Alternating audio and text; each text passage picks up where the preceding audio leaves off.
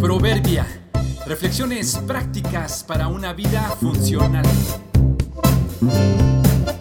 Enero 2. Manteniendo el equilibrio, primera parte. La falta de sobriedad nos hace perder el equilibrio y valorar equivocadamente las cosas.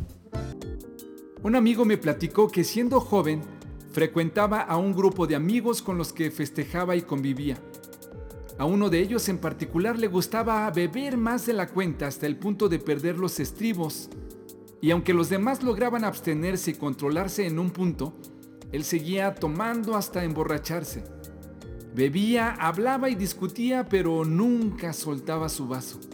Todo el tiempo lo traía en la mano, ya fuera con bebida o solo, pero nunca lo abandonaba. En muchas ocasiones terminaba completamente alcoholizado y perdía por lo mismo el equilibrio. Se tambaleaba por todos lados pero nunca se caía porque su vaso le ayudaba a recuperar el equilibrio. Oscilaba y casi se tropezaba, levantaba la mano con el vaso y se recuperaba. Bamboleaba y se iba de lado, luego para el otro lado, las piernas casi se le doblaban para caer, equilibraba el vaso para no derramar el líquido y se equilibraba él también.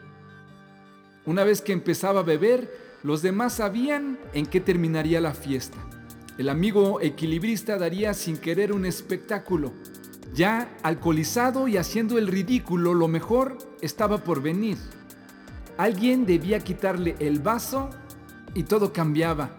El hombre borracho sin vaso era otra persona. Ahora sí, sin su vaso equilibrista perdía el control y se caía sin remedio al piso. Era el hazme reír de la fiesta, no solo por los malabares que hacía, sino por verlo caer por el simple hecho de quitarle el vaso. Suponía tontamente que el vaso le hacía contrapeso y lo balanceaba. Solo imaginar la escena provoca una mezcla de risa y tristeza. Qué maravillosa es nuestra mente que nos hace ser capaces de reaccionar y adaptarnos a algo que no es real.